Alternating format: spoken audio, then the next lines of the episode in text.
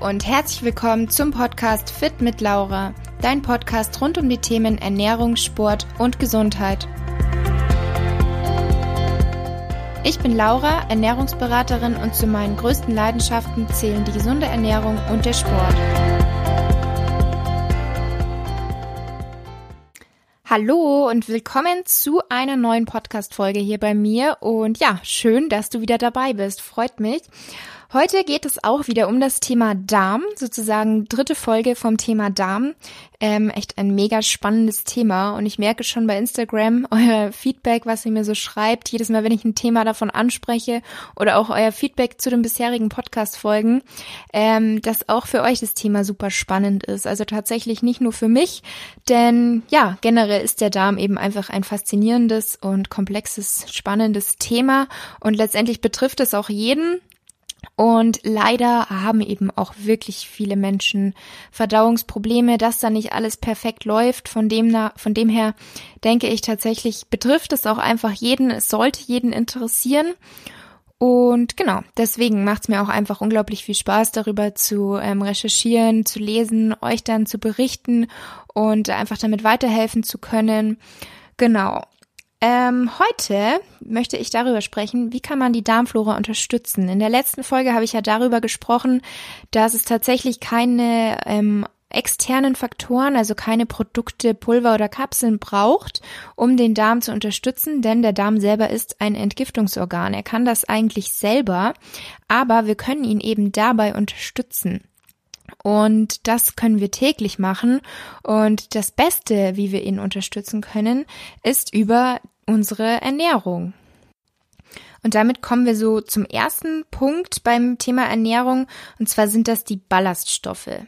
Ballaststoffe, wie der Name sagt, ähm, lässt was anderes vermuten als das, wofür sie letztendlich eigentlich da sind. Also sie beschweren uns nicht, äh, sie sind nicht wirklich ein Ballaststoff, also nicht ein Ballast für uns, sondern sie sind sehr wichtig für unseren Darm.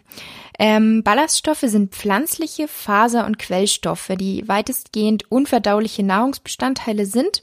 Und hier unterscheidet man zwischen löslichen und unlöslichen Ballaststoffen. Darauf werde ich auch gleich nochmal ganz kurz eingehen, was da der Unterschied ist und welche Nahrungsmittel wozu zählen. Ähm, Ballaststoffe machen uns lange satt, sie haben einen Darmreinigungseffekt und sie sind Futter der Darmbakterien. Damit sind sie wichtig für die Darmbewegung und unseren Stuhlgang.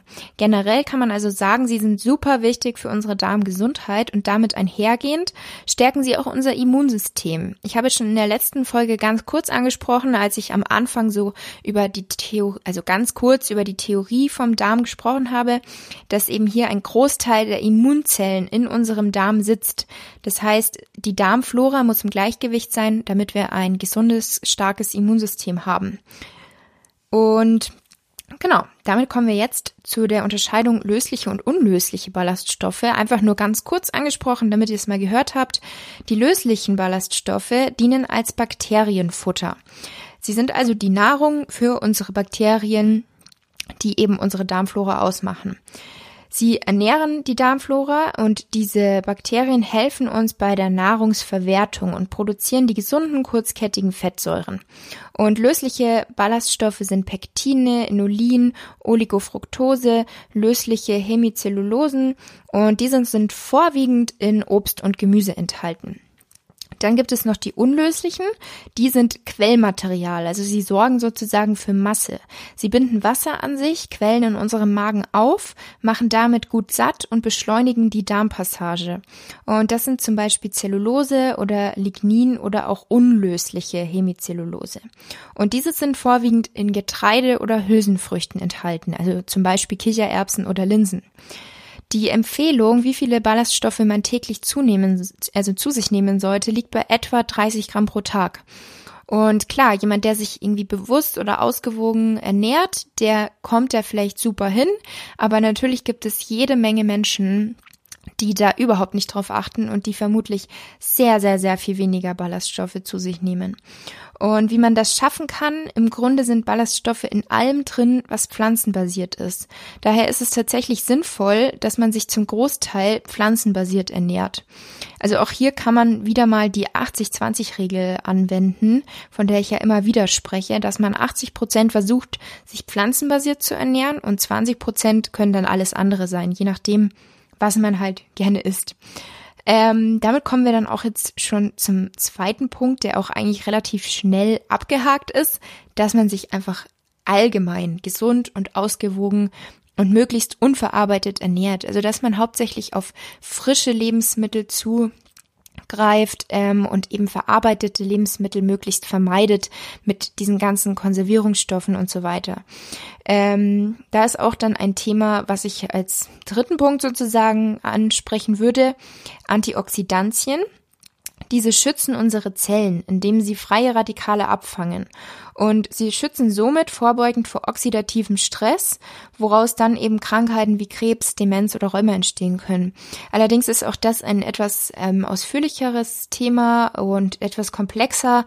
Und deswegen habe ich mich dazu entschieden, dass ich zum Thema Antioxidantien nochmal eine separate Folge mache, dass ich darauf nochmal eingehe oder auch generell einfach, was verstehe ich unter einer ausgewogenen ähm, Ernährung mit Vitaminen, Mineralstoffen, Antioxidantien, was da eben alles so mit reingehört, vielleicht auch mit ein paar Lebensmittelempfehlungen, je nachdem, ob ihr euch das wünscht. Ähm, deswegen nur kurz zum Thema Antioxidantien.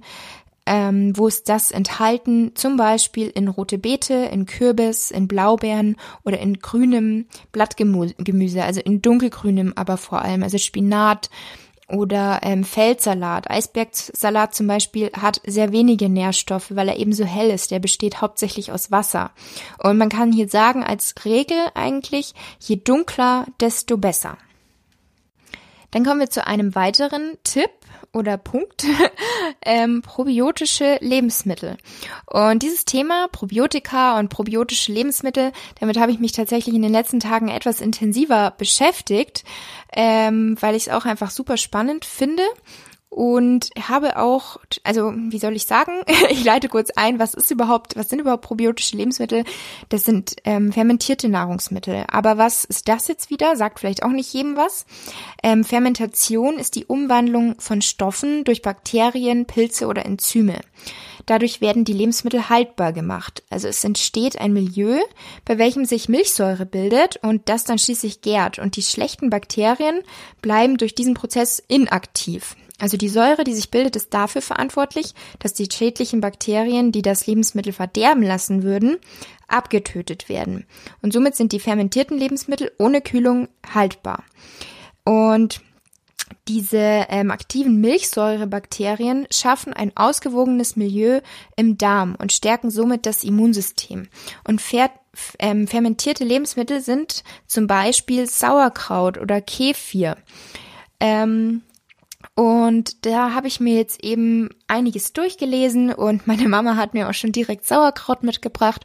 Und was ich jetzt allerdings machen wollte, beziehungsweise vielleicht sogar schon gemacht habe, wenn diese, on, wenn diese Podcast-Folge online geht, ich habe sie nämlich etwas früher aufgenommen, dass ich Lebensmittel fermentiere, dass ich das selber mache. Man kann die kaufen, da dann eben darauf achten, dass man es ähm, am besten wirklich im Biomarkt kauft und dass es nicht erhitzt ist und nicht pasteurisiert. Also hier darauf achten und schauen, was drauf steht. Und die beste Lösung ist aber tatsächlich, dass man es selber macht. Und es ist auch einfach überhaupt nicht kompliziert. Also ich habe vorher schon kurz geschaut, Rezepte für Fermentieren, das ist, also es geht super easy. Deswegen, ähm, wenn die Podcast-Folge online geht, habe ich es vermutlich schon gemacht, habe ich es vermutlich schon auch gegessen. Und da könnt ihr sehr gerne mal bei Instagram bei mir vorbeischauen. Ähm, dass ich, da werde ich das bestimmt in einem Highlight speichern oder als IGTV vielleicht auch aufnehmen, wenn das mehrere interessiert. Und genau. Und weitere fermentierte Lebensmittel sind zum Beispiel auch Tempe, ähm, Kombucha, das ist diese Limonade, die kann man auch selber machen. Ähm, oder Kimchi, das ist ähm, Chinakohl, also sozusagen asiatisches Sauerkraut, wenn man so sagen möchte. Und genau, man kann aber eben auch eigentlich sämtliche Gemüsesorten, also zum Beispiel auch ähm, Karotten oder rote Beete, kann man selbst fermentieren. Genau, so viel dazu. Dann ähm, ja, zusammenhängt mit der Ernährung natürlich noch ähm, vermeiden von zu viel Fastfood, zu viel Zusatzstoffe, zu viele Süßstoffe, zu viel Zucker. Also generell alles in Maßen und von diesen ganzen ähm, Produkten, die uns eben keine Nährstoffe liefern, sage ich mal, da einfach aufpassen und möglichst vermeiden, denn sie können einfach das Bakterienwachstum hemmen und stören die Darmflora. Genauso auch Alkohol oder Zigaretten, die schaden einfach unserer Darmflora. Dann kommen wir jetzt zu einem weiteren Punkt, was natürlich auch sehr wichtig ist ähm, für unsere Darmflora, abgesehen vom Thema Ernährung. Bei Bewegung beginnt unser Körper damit die Immunzellen zu aktivieren und somit stärken wir natürlich unser Immunsystem. Und Bewegung hat einfach einen positiven Effekt auf die Zusammensetzung unserer Darmflora. Hier aber natürlich aufpassen und es nicht übertreiben, weil bei sehr intensiven, erschöpfenden Belastungen, da wird natürlich unser Immunsystem dann geschwächt. Also damit erreicht man dann immer das Gegenteil. Deswegen, wie gesagt, immer alles in Maßen. ähm, weiterer Punkt, der auch mit der gesamten Gesundheit einfach zusammenhängt, Stress und Schlaf. Also Stress reduzieren und auf ausreichend Schlaf achten. Es ist wichtig, vor allem für Reizdarmpatienten, dass man lernt, mit, mit Anspannung umzugehen, dass man bewusst mit Stress oder Überlastung umgehen kann und dass man sich auch selber einfach gewisse Entspannungsübungen antrainiert. Denn Dauerstress, also chronischer Stress, schüttet vermehrt das Stresshormon Cortisol aus und dieses unterdrückt die Immunantwort, was letztendlich natürlich der Darmflora schadet. Deswegen wirklich auf ausreichend Entspannung achten, auf ausreichend Schlaf, denn dann im Schlaf stellt unser Körper eben die Abwehrkräfte neu auf. Dann noch ein letzter Tipp von mir, Thema Antibiotika. Und zwar sollte man diese wirklich nur nehmen, wenn sie wirklich notwendig sind. Klar, es gibt bestimmt immer wieder Situationen, in denen sie nötig sind, aber oftmals werden sie auch genommen, wo sie nicht wirklich nötig sind. Es ist wirklich sehr wichtig, sie mit Bedacht einzusetzen und nur dann, wenn sie eben notwendig sind. Denn anderenfalls können sie bei den Bakterien leicht Resistenzen entwickeln, sodass die Medikamente dann gar nicht mehr wirken. Und dazu kommt noch, dass diese Wirkstoffe nicht zwischen unseren guten Darm Darmbakterien und den Krankheitserregern unterscheiden. Und deshalb gerät unsere Darmflora dann nach einer ähm, Antibiotikabehandlung aus dem Gleichgewicht. Deswegen ist es immer super wichtig, wenn man Antibiotika genommen hat, weil es notwendig war, dass man dann den Darm nochmal mehr unterstützt, dass man ihm dann nochmal mehr hilft, wieder ähm, alles ins Gleichgewicht zu bringen. Und da sagt vielleicht auch dem einen oder anderen der Begriff Probiotika was, dass man dann oftmals Probiotika nimmt. Und das ist auch nochmal ein super spannendes weiteres Thema. Ich bin ja jetzt heute schon auf die probiotischen Lebensmittel eingegangen, die wirklich unglaublich wichtig und wertvoll für die Ernährung sind. Also es ist wohl so, dass wenn man die eine Zeit lang einbaut, klar, man kann nicht immer von heute auf morgen eine Wirkung erfahren, sondern man muss immer Geduld haben und dem Ganzen Zeit geben. Aber anscheinend wirkt sich das so positiv auf die Verdauung und das gesamte Wohlbefinden aus. Und wie gesagt, ich habe das jetzt selber angefangen dass ich selber fermentiere, dass ich da versuche täglich eine kleine Menge zu mir zu nehmen und bin super gespannt und werde euch dann natürlich bestmöglich ähm, ähm, vor allem auf Instagram, aber sehr gerne auch hier auf dem Podcast mitnehmen. Und genau, daneben gibt es eben noch Probiotika, was industriell hergestellt ist sozusagen, also Bakterienstämme. Aber das ist dann nochmal ein weiteres Thema, was ich jetzt nicht noch heute ansprechen möchte, denn das ist ähm, hat Potenzial für eine eigene Folge. Deswegen dann sehr gerne wann anders, wenn euch das Thema interessiert. Und dann würde ich sagen, vielen, vielen Dank, dass du heute wieder dabei warst, dass du dir die Zeit genommen hast. Ich hoffe sehr, die Podcast-Folge hat dir gefallen. Schreibt mir auch gerne bei ähm, Instagram mal euer Feedback. Oder schreibt mir gerne bei Instagram dein Feedback und ähm, hinterlass mir auch sehr gerne eine Bewertung bei iTunes, wenn dir der Podcast gefällt.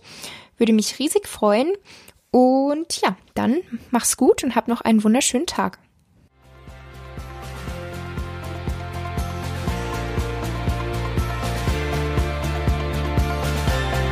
Ich hoffe, die Podcast-Folge hat dir gefallen. Wie immer würde ich mich über deine Bewertung für meinen Podcast natürlich sehr freuen. Und schreib mir auch gerne mal dein Feedback auf Instagram. Du findest mich dort unter fit-laura. Bis zum nächsten Mal, eure Laura.